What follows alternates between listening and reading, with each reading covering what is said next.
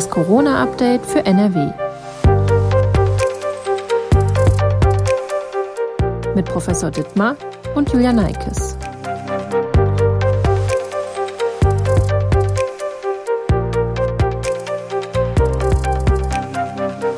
Hallo und herzlich willkommen zu einer neuen Folge von Das Corona-Update für NRW. Heute ist Dienstag, der 24. August. Ich bin Julia Neikes und arbeite in der Videoabteilung der Funke Mediengruppe in Essen. Professor Ulf Dittmar, Leiter der Virologie am Uniklinikum in Essen, ist mein Gesprächspartner und beantwortet Fragen rund um die Corona-Pandemie. Hallo, Herr Professor Dittmar. Ja, hallo, Frau Neikes. Bevor es losgeht, an dieser Stelle wieder kurz der Hinweis auf unseren Corona-Newsletter mit Informationen aus der Region, den die Redaktion jeden Tag verschickt. Bei Interesse finden Sie den Link in der Folgenbeschreibung. Wir sprechen diesmal wieder digital miteinander. Falls es also an der einen oder anderen Stelle zu Tonstörungen kommt, bitte ich das schon mal zu entschuldigen. Lassen Sie uns äh, zuerst einmal ganz kurz einen Blick auf das aktuelle Infektionsgeschehen in Nordrhein-Westfalen werfen. In NRW liegt die Sieben-Tages-Inzidenz mit einem Wert von 108 deutschlandweit am höchsten. Das ist der Stand am 24. August. Und das, obwohl hier über 61 Prozent der Menschen vollständig geimpft sind. Warum steigen die Infektionszahlen hier in NRW so schnell? Ja, dass 61 Prozent der Menschen geimpft sind, bedeutet leider auch, dass 40 äh, Prozent der Menschen noch nicht geimpft sind. Ähm, das sind äh, dann auch in NRW viele Millionen Menschen, ähm, die potenziell eben noch Ziel des Virus sein können. Ähm, und offensichtlich, nach dem, was ich von den Gesundheitsämtern höre, ähm, hängen die stark steigenden Zahlen in NRW jetzt eben auch mit dem Ferienende zusammen. Das bedeutet nicht, dass diese Infektionen alle in der Schule stattfinden, sondern dass äh, viele Familien äh, aus den Ferien zurückgekommen sind und ähm, leider das Virus mitgebracht haben. Ähm, und zwar vor allen Dingen Familien, die ähm, ihre Familien in anderen Ländern besucht haben, dort sehr engen Kontakt hatten, und jetzt eben zum Schulstart äh, gleichzeitig alle wieder aus dem äh, Urlaub zurückgekommen sind ähm, und dann das Virus wieder sehr stark eingetragen haben. Also ähm, allein in Essen sind wahrscheinlich 50 Prozent aller Infektionen, die im Moment auftreten, eingetragen. Und äh, dann wird das natürlich im sozialen Umfeld ähm, bei Nicht-Geimpften vor allen Dingen dann auch wieder verbreitet. Sie sagten gerade, die ähm, Infektionen wurden quasi aus den Urlaubsländern mitgebracht, wenn enger Kontakt äh, entstanden ist. Das heißt ja im Umkehrschluss auch, dass wahrscheinlich Menschen, die ähm, im Urlaub waren und sich da auch an die Regeln gehalten haben, beziehungsweise wo es dann halt auch ähm, Corona-Regeln gab, dass da eigentlich jetzt nicht so das ganz große Problem herrschte. Genau, es gibt eben zwei große oder es gibt Unterschiede in der Art und Weise, wie man ähm, Urlaub machen kann. Ja, man kann auf der einen Seite mit äh, klaren Corona-Regeln Urlaub machen und ähm, hat sehr wenig Kontakt äh, zu anderen Menschen am Urlaubsort, ähm, vielleicht höchstens im Freien. Ansonsten hält man alle Regeln ein. Oder man besucht zum Beispiel seine Familie im Ausland äh, und hat dann sehr engen Kontakt zu vielen Familienmitgliedern ähm, der Familie ähm, untereinander. Und das äh, scheint das besonders starke Risiko zu sein. Also wir sehen eben sehr viele äh, Infektionen bei Menschen, die ihr, ihre Familie im Ausland besucht haben. Äh, und das Virus von damit äh, eingeschleppt haben. Das ist ja sowieso die typische Wahrnehmung, dass wir denken, in unserem Familienkreis äh, besteht keine so große Ansteckungsgefahr, weil wir kennen ja alle und ähm, die haben das Virus schon nicht. Ja, stimmt. Das waren ja auch schon äh, Probleme oder Beobachtungen, die quasi so zum Beispiel rund um Weihnachten auch aufgetreten sind, wenn da viele aufeinander getroffen sind. Auch hier in Deutschland jetzt einfach ja. viele Familien. Ja. Zur Einordnung einmal in äh, Deutschland, also deutschlandweit liegt die Wocheninzidenz heute am 24. August bei 58, ist also deutlich niedriger als in NRW, aber auch gestiegen im Vergleich zur Vorwoche und auch im Zwei-Wochen-Vergleich. Der Blick auf die Zahlen zeigt, dass in NRW auch mehr Menschen wegen einer Covid-19-Erkrankung im Krankenhaus behandelt werden müssen, als das noch vor zwei Wochen der Fall war, als wir zum letzten Mal miteinander gesprochen haben. Deswegen jetzt auch so der Zwei-Wochen-Vergleich. 976 Patienten sind das nach Angaben der NRW-Landesregierung am heutigen Tag. 253 liegen demnach auf der Intensivstation. Am 11. August das war eben vor zwei Wochen, waren 460 Krankenhauspatienten gemeldet und 116 lagen auf der Intensivstation. Wie beurteilen Sie denn diese Zahlen? Also ist das eine besorgniserregende Entwicklung oder musste man sich auch auf einen gewissen Anstieg einstellen? Natürlich steckt hinter jeder Zahl ein einzelnes Schicksal und es sollte natürlich niemand im Krankenhaus sein, das ist klar, aber ist das vielleicht noch im Rahmen oder ist das jetzt doch schon ähm, kritisch zu sehen, dass die Zahlen da steigen? Naja, vielleicht noch mal ein Wort zu der Einordnung der Inzidenzzahl oder Neuinfektionen in NRW und dem Rest der Bundesrepublik. Ich denke, den Bundesländern, die später Ferien hatten, äh, steht der gleiche Effekt, den wir in NRW jetzt schon gesehen haben, eben noch bevor. Ähm, und bundesweit werden ähm, deswegen auch die Zahlen da an der Stelle noch steigen. Ähm, jetzt die Einordnung zu dem, was wir im Krankenhaus sehen. Uns war völlig klar, dass wir eine solche Entwicklung sehen würden.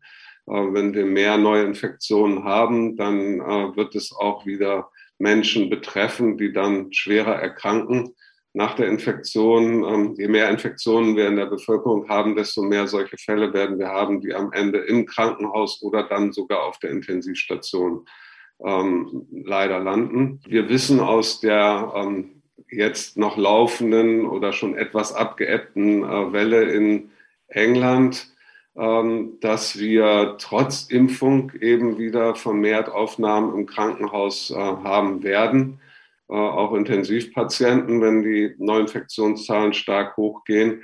Ähm, aber wir wissen auch aus England, dass wir zum Glück nicht mehr die Zahlen erreichen werden, ähm, mit Krankenhausaufnahmen und Intensivpatienten und Todesfällen, äh, wie das in, der, in den Wellen vorher war, wo es noch keine Impfung gab. Ähm, die Zahlen werden wir zum Glück nicht mehr erreichen. Das heißt, wir werden nicht unbedingt in eine völlige Überlastung des Gesundheitssystems wieder äh, hineinlaufen. Ähm, aber es sind natürlich wieder dann äh, trotzdem viele Einschnitte auch im Krankenhaus äh, müssen wir wieder ähm, umorganisieren, weil wir zu viele Covid-Patienten haben. Und die einzelnen Schicksale sind natürlich ähm, teilweise auch leider dramatisch. Ja, auf jeden Fall. Wer ist denn in den äh, letzten Tagen oder Wochen wegen einer Covid-19-Erkrankung ins Krankenhaus gekommen? Also sind das grundsätzlich Menschen, die sowieso schon ein erhöhtes Risiko haben, was es natürlich nicht besser macht, aber dennoch, oder sind das vor allen Dingen ungeimpfte? Kann man das so pauschal überhaupt sagen? Ja, es äh, zeigt sich schon ein deutliches Bild. Ich kann das natürlich äh, vor allen Dingen äh, für Essen beurteilen. Es ist jetzt aber so, dass diese Informationen die bisher so nicht zusammengeführt worden sind, ähm, jetzt auch der Landesregierung gemeldet werden müssen von allen Standorten. Und äh, bei uns, es gibt schon ein eindeutiges Bild. Erstmal haben wir ähm, viel jüngere Menschen auf der Intensivstation, als das äh, in den beiden ersten oder in den drei ersten Wellen der Fall war. Ähm, die über 60-Jährigen sind sehr gut geimpft und dadurch geschützt. Ähm, wir haben also deutlich weniger ältere Menschen auf der Intensivstation. Leider haben wir jetzt eben 20, 30 und 40-Jährige äh, Menschen auf der Intensivstation mit ganz schweren Verläufen. Und das Bild ist relativ klar. Es sind entweder ungeimpfte, es sind Menschen, die nur einmal geimpft sind, ähm, aus welchen Gründen auch immer. Ähm, und es sind Menschen, die eigentlich vollständig geimpft sind, aber eine schwere Immunsuppression haben, also deren Immunsystem nicht gut funktioniert. Und hier sind es vor allen Dingen Organtransplantierte, die das betrifft, ähm, die leider diese ähm, Immunsuppression brauchen, damit das Organ nicht abgestoßen wird. Ähm, die sind vollständig geimpft, aber der Impfstoff wirkt bei ihnen nicht ausreichend. Äh, und das sind wirklich die Menschen, die sehr zu bedauern sind. Die haben schon eine schwere medizinische Historie in der Regel hinter sich und jetzt äh, trotz vollständiger Impfung äh, kriegen sie auch noch schwer Covid-19. Ähm, das sind leider wirklich sehr tragische äh, Fälle. Die anderen sind nicht weniger tragisch, aber ähm, wir haben eben sehr viel Ungeimpfte und ähm, einige von denen haben sich bewusst dazu entschieden, sich nicht impfen zu lassen. Sie sagten gerade, ähm, einige, die, die im Krankenhaus liegen, haben sich auch nur einmal impfen lassen, beziehungsweise da steht vielleicht auch die zweite Impfung ja noch aus, das kann ja auch sein. Ähm, haben Sie denn auch irgendwie die Erfahrung gemacht, dass es Menschen gibt, die sich nur einmal impfen lassen und dann gar nicht mehr den zweiten Termin wahrnehmen? Ja, offensichtlich gibt es das auch. Dann gibt es natürlich Menschen, die sind mit Johnson Johnson geimpft. Das ist nur eine Impfung.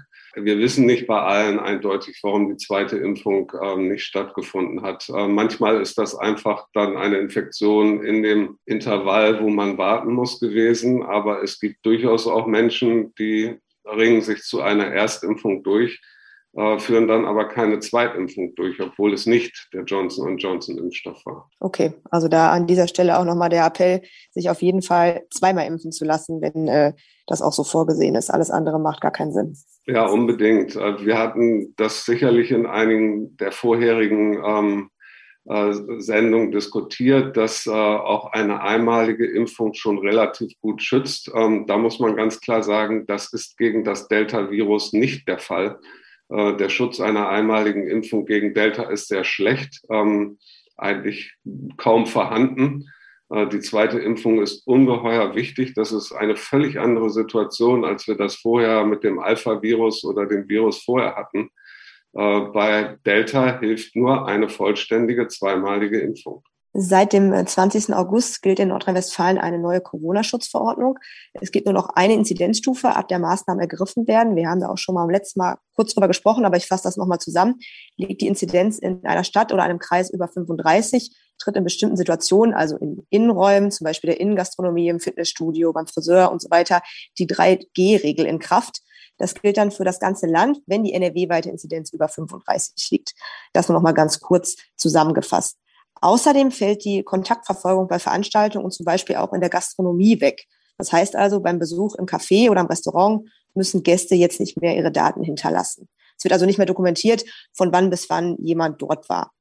Kommt diese Regelung nicht ein bisschen zu früh? Eigentlich ist doch die Kontaktverfolgung das A und O in der Pandemiebekämpfung, oder? Naja, ich würde tatsächlich ähm, die, den Schutz oder die Maßnahmen, die möglichst Infektionen verhindern, äh, dass sie gar nicht erst auftreten, äh, höher anordnen als die Kontaktnachverfolgung, nachdem es sozusagen passiert ist.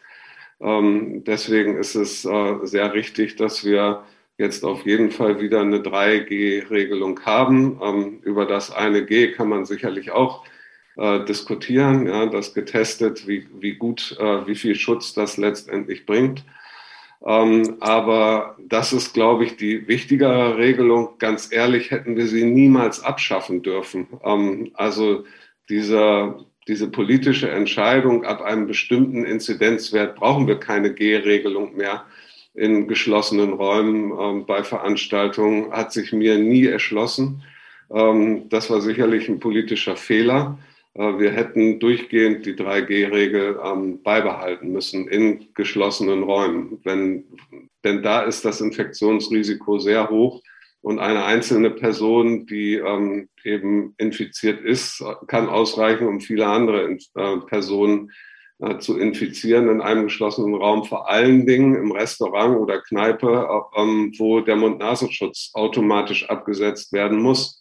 Dort hätten wir niemals die 3G-Regel abschaffen dürfen. Ähm, insofern ist es völlig unabhängig von der Inzidenz äh, richtig und wichtig, dass wir sie wieder haben. Die Nachverfolgung ähm, ist natürlich so, dass sie ähm, unheimlich viel Arbeit macht und sehr schwierig ist mit steigenden Inzidenzzahlen werden wir oder wird das Gesundheitsamt das sowieso nicht mehr alles nachverfolgen können. Ähm, und es ist bei tatsächlich bei Delta auch deutlich schwieriger geworden.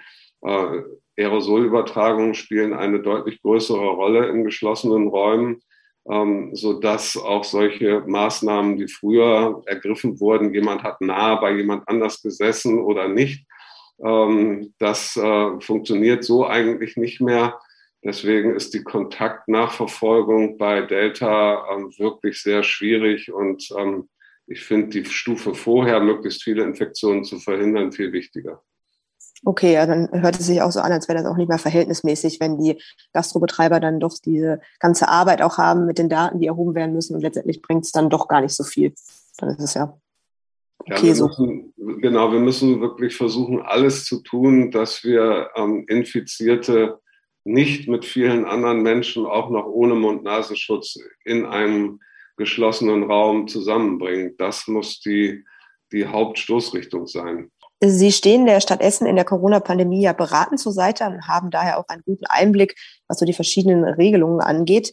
Ähm, können Sie oder weiß man das, welchem Zusammenhang mit, also ob, ob Infektionen im Zusammenhang mit Kneipen oder Restaurants überhaupt häufig aufgetreten sind? Oder ist das einfach zu diffus, das Geschehen schon gewesen seit längerem? Ja, das, das ist immer schwierig, weil am Ende weiß das Gesundheitsamt ähm, ja auch immer nur das, was die Menschen ihm erzählen, ähm, in Interviews letztendlich mitteilen. Ähm, und äh, da ist natürlich jetzt, steht absolut im Vordergrund ähm, die Reise ähm, dann natürlich auch familiäre Kontakte, die sind auch schnell zu sehen. Ja, wenn Sie fünf Infektionen in einer Familie haben, ist sofort klar, dass äh, sich dort untereinander angesteckt wurde. Bei Feiern oder in Kneipen, bei Feiern ist es noch so, äh, bei Feiern, die, wo sich die Personen kennen, werden Infektketten auch relativ schnell klar, weil dann gesagt wird, ja, da waren noch andere Personen, die waren auch bei dieser Feier die haben sich angesteckt und das haben wir immer wieder gesehen. Also ja, es finden Infektionen in Kneipen, Restaurants statt. Ähm, die sind, das ist eindeutig belegt. Ähm, aber bei so Besuchen einfach in einem Restaurant, wo die Menschen sich nicht kennen, sind, äh, ist es sehr schwer, die Infektketten nachzuvollziehen. Ähm, oft wird dann nicht gesagt, ja, ich war hier ähm, an dem Tag da und da essen äh, und dann überhaupt diese diese Kette aufzuarbeiten, ist ungeheuer schwer fürs Gesundheitsamt. Da sind die Angaben oft nicht gut, ähm, sodass das am Ende nicht nachvollzogen werden kann, häufig. Dann äh, lassen Sie uns doch noch einmal ganz kurz über das Thema Auffrischimpfung sprechen. Ähm, Sie sagten in der vorletzten Folge, also vor zwei Wochen, als wir schon mal darüber gesprochen haben, ähm, bei älteren Menschen und Menschen, deren Immunsystem aus anderen Gründen nicht hundertprozentig gut funktioniert, macht die dritte Impfung nach einer gewissen Zeit Sinn, weil man davon ausgehen muss, dass die Wirkung tatsächlich nachlässt und diese Menschen dann auch nicht mehr geschützt sind mit zwei Impfungen. Es wird jetzt auch darüber gesprochen, dass perspektivisch allen Menschen eine dritte Impfung zur Verfügung stehen soll. Nach den Erfahrungen der letzten Wochen und Monate ist die Drittimpfung für alle denn schon bald notwendig? Also wir sehen bei jüngeren Menschen doch sehr äh, stabile Immunantworten, ähm, auch über viele Monate, ähm, sodass ich glaube, dass wir noch nicht über eine Drittimpfung für diese Personengruppen, es sei denn, sie haben eine andere Erkrankung, die das Immunsystem schwächt, äh, für diesen Herbst und Winter reden müssen. Ähm, da müssen wir jetzt vor allen Dingen uns auf eben ältere Menschen konzentrieren, die aufgrund eben ihres gealterten Immunsystems eine schwächere Immunantwort haben und äh, die schneller aufgefrischt werden muss. Ähm, aber perspektivisch denke ich, ähm, nach dem, was wir an unseren eigenen Studien auch äh, mit Kollegen aus Wuhan gesehen haben, ist, dass ähm, nach einem Jahr oder länger als einem Jahr auch Genesene, hier sind es keine Geimpften gewesen, sondern Genesene, die jünger sind, langsam ihre Antikörper verlieren. Äh, und es gibt jetzt sehr gute Studien, die eben genau zeigen, dass wenn man die Antikörper verliert, die man im Blut nachweisen kann, dass dann die Gefahr einer Infektion steigt. Ähm, was nicht bedeutet sofort, dass man schwer erkrankt. Ähm, die allermeisten Geimpften, die wenig Antikörper haben nach einer Zeit, wenn die sich infizieren, erkranken trotzdem nicht schwer. Ähm, es gibt hier also weiterhin einen wichtigen, sehr wichtigen Schutz. aber ich glaube, wir reden perspektivisch darüber im nächsten Jahr, dass sich auch jüngere Menschen ein drittes Mal werden impfen lassen müssen oder äh, geimpft werden sollten dann im Endeffekt wahrscheinlich dann ähnlich wie bei der äh, Grippeimpfung auch, die jährlich halt nochmal verimpft wird. Ja, das, das müssen wir sehen. Es äh, gibt sicherlich weitere Entwicklungen. Wir reden ja gleich nochmal kurz über eine besondere Studie, ähm, ob wir wirklich ähm, zu einem Impfschema kommen, wo wir jedes Jahr wie bei der Grippe äh, uns impfen lassen müssen. Ich glaube, das ist noch nicht völlig klar. Es könnte mit äh, verbesserten Impfstoffen auch durchaus dazu kommen, dass man mit äh, drei oder vielleicht vier Impfungen dann erstmal für einige Jahre ähm, geschützt ist. Das kennen wir ja auch von anderen Impfstoffen. Es gibt auch andere Impfstoffe, die man vier oder fünfmal spritzen muss. Und dann hat man aber zehn Jahre Ruhe. Ähm, das ist nicht so, dass es äh, sowas nicht bei anderen Viren auch gibt. Zumindest wäre das ja auch eine gute Nachricht. Momentan scheint es so, dass eine Art Sommererkältung ja sich breit macht. In dem Zusammenhang habe ich des Öfteren sinngemäß schon folgende Aussage gehört. Unser Immunsystem ist aufgrund der Masken viele Monate kaum mit Bakterien und Viren in Kontakt gekommen und ist daher jetzt geschwächt. Harmlosere Erkältungsviren oder auch Bakterien haben ein leichtes Spiel. Ist diese Aussage so korrekt? Nein, diese Aussage ist völlig falsch.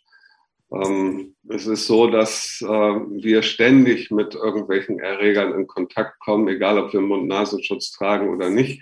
Ähm, die meisten Erreger, mit denen wir in Kontakt kommen, werden zum Beispiel auch äh, über andere Schleimhäute, Mund-Nasen-Schleimhaut eben über den Mund, über Nahrung aufgetragen, äh, ähm, aufgenommen. Wir haben ständig Kontakt mit Erregern im Darm. Äh, das Immunsystem wird also permanent äh, trainiert und äh, gefordert, auch wenn wir jetzt keine Viren über die Mund-Nasen-Schleimhaut eine Zeit lang abkriegen. Ähm, unser Immunsystem funktioniert trotzdem weiter hervorragend. Ähm, es ist dann natürlich so, dass bei, wir haben jetzt in den letzten Winter keinerlei eigentlich keinerlei andere Virusinfektionen äh, über den Nasenrachentrakt gehabt und gesehen. Also zum Beispiel gab es keine Grippewelle. Ähm, und da gibt es ja noch viele andere Erreger, die wir ähm, sonst im Winter haben. Und ähm, dann gibt es auch in der Regel eine Zeit lang ähm, gegen diese Infektion, wenn man sie dann hatte, eine Immunität und das geht dann aber relativ schnell wieder verloren bei diesen Viren äh, zum Beispiel bei sogenannten Rhinoviren. Ähm, und da kann es jetzt sein, dass einige Infektionen mehr auftreten äh, im Sommer, als das sonst der Fall ist, weil wir diese Immunität aus dem Winter nicht haben. Es gab auch sehr wenig Rhinovirus-Infektionen. Ähm, aber es ist nicht so, dass unser Immunsystem jetzt nicht mehr funktioniert. Äh, das ist wirklich nicht der Fall. Okay, also da muss sich niemand Sorgen machen, dass er jetzt äh, einer einfachen Erkältung nichts mehr entgegenbringen kann. Nein, wir haben, wir haben jeden Tag mit, äh, setzt sich unser Immunsystem mit vielen tausend Erregern auseinander, egal ob wir Mund-Nasenschutz tragen oder nicht. Alpha, Beta, Gamma, Delta und jetzt ist in einigen Berichten auch noch von der Delta-Variante AY3 die Rede. Ich finde, da ist so ein bisschen die Verwirrung komplett. Ähm, was ist denn die Delta-Variante AY3 überhaupt und muss uns diese Variante überhaupt interessieren?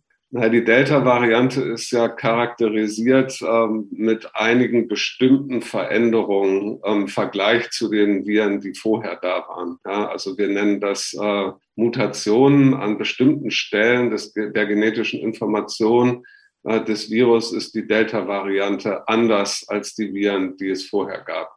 Äh, damit wird sie als Delta-Variante identifiziert. Wir gucken uns also die Virussequenz an im Labor und können dann sagen, das ist Delta. Und dann gibt es aber bei dieser Delta-Variante eben noch einzelne weitere Mutationen, die dann langsam auftreten äh, und die wir noch zusätzlich sehen zu den Schlüsselmutationen, die das Virus als Delta charakterisieren. Äh, und äh, das sind dann sozusagen noch weitere Buchstaben, die da angehängt werden. Also die Schlüsselmutationen sind Delta, aber dann kommt eine weitere dazu oder noch eine andere und dann wird das Delta AY1 oder AY2 oder AY3 genannt. Das bedeutet, es sind noch einzelne andere Mutationen in diesem Virus. Ähm, wie gefährlich das jetzt ist, Delta AY3, wissen wir nicht. Die Daten fehlen. Es gibt da schon äh, einige Ausbreitungen in den USA und in England. Ähm, aber es gab vorher auch ähnliche Ausbreitungen von äh, Alpha Y, äh, also Delta Alpha Y 1 und 2.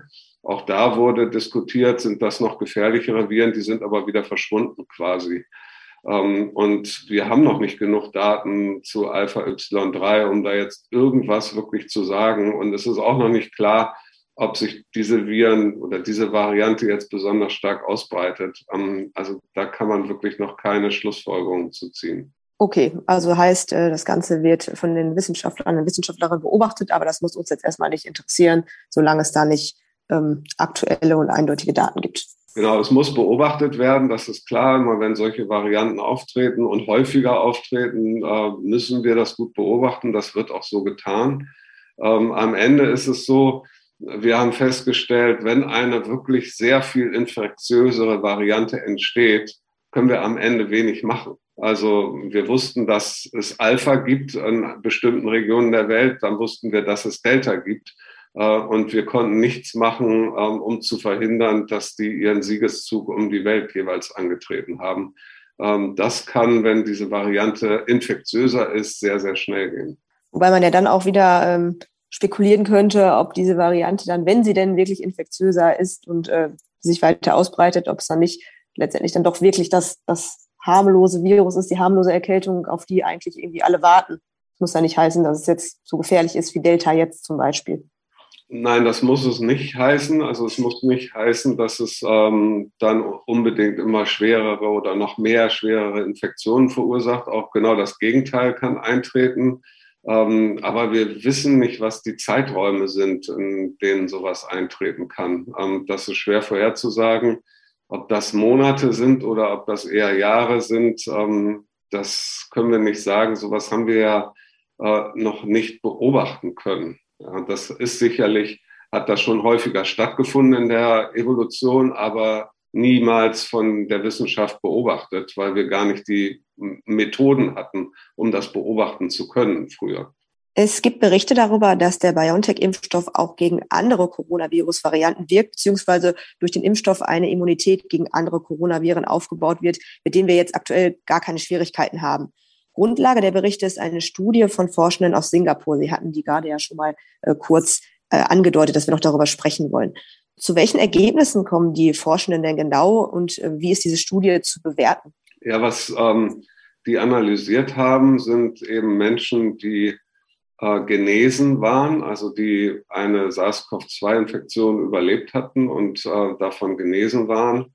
Ähm, das müssen nicht, äh, waren nicht alles ganz schwere Verläufe ähm, sondern durchaus unterschiedliche Verläufe und die dann, wie wir das auch machen, als Genesene mit äh, einer BioNTech-Impfdosis geimpft worden sind, mit dem RNA-Impfstoff. Äh, und da hat man festgestellt, in dieser Konstellation werden besonders starke Antikörperantworten ausgelöst. Ähm, und die sind so gut, dass sie quasi alle Coronaviren, die wir kennen, ähm, wir nennen das neutralisieren, also unschädlich machen können, zumindestens in der Zellkultur.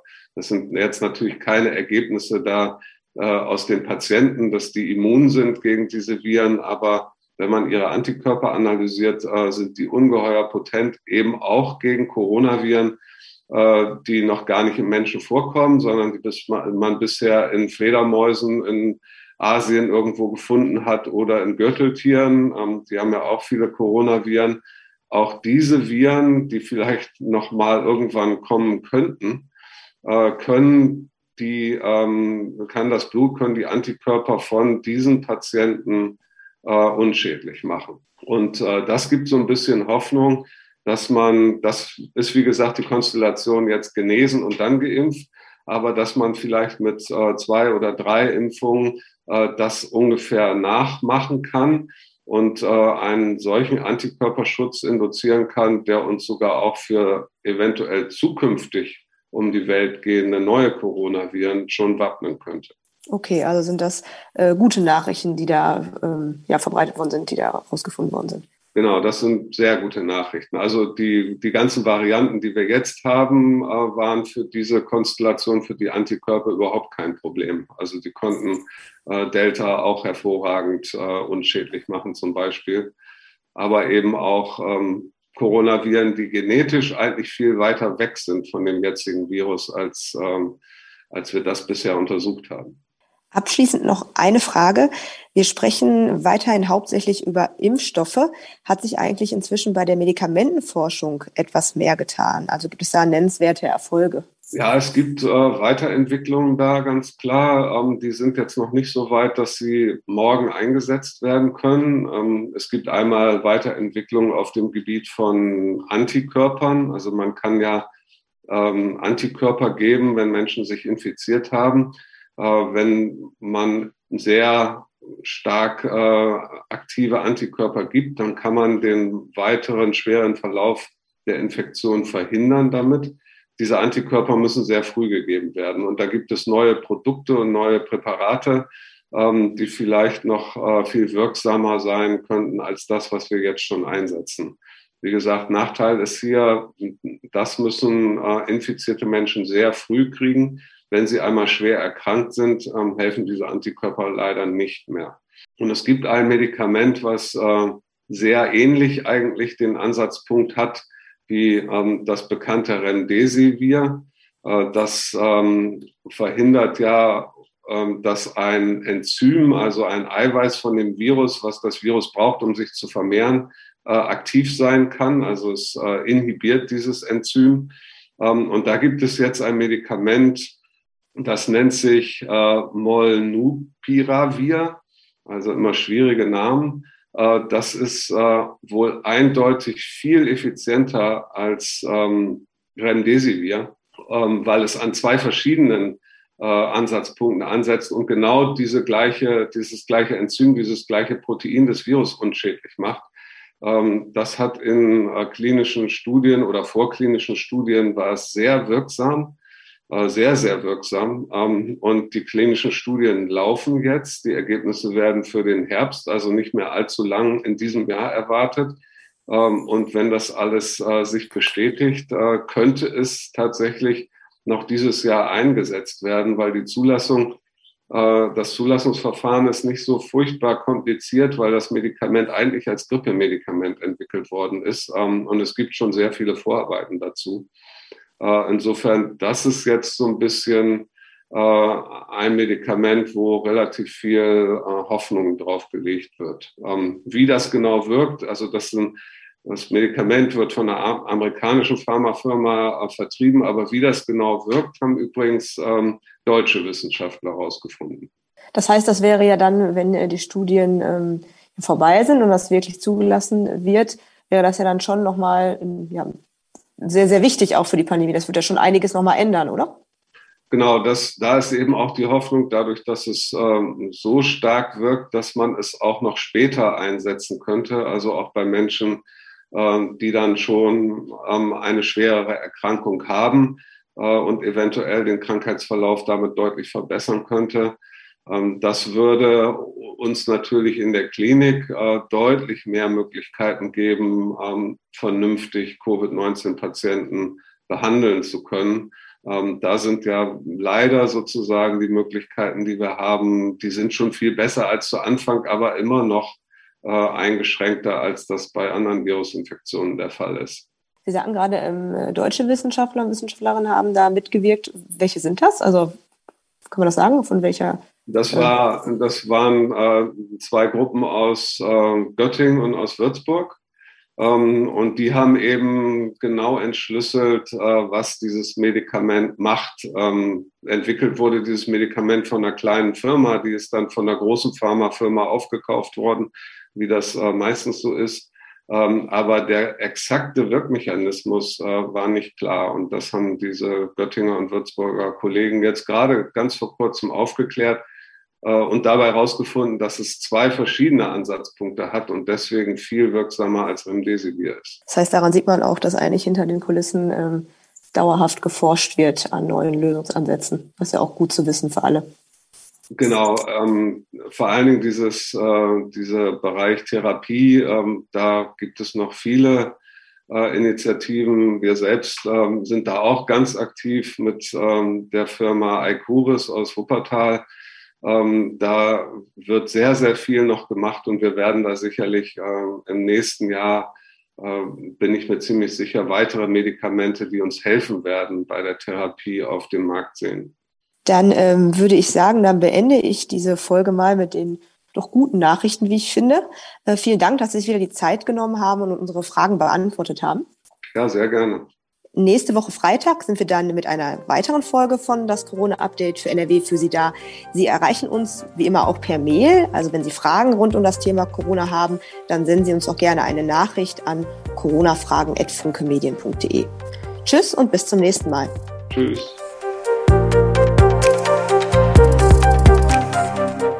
Ein Podcast der WAZ, WP, NRZ und WR.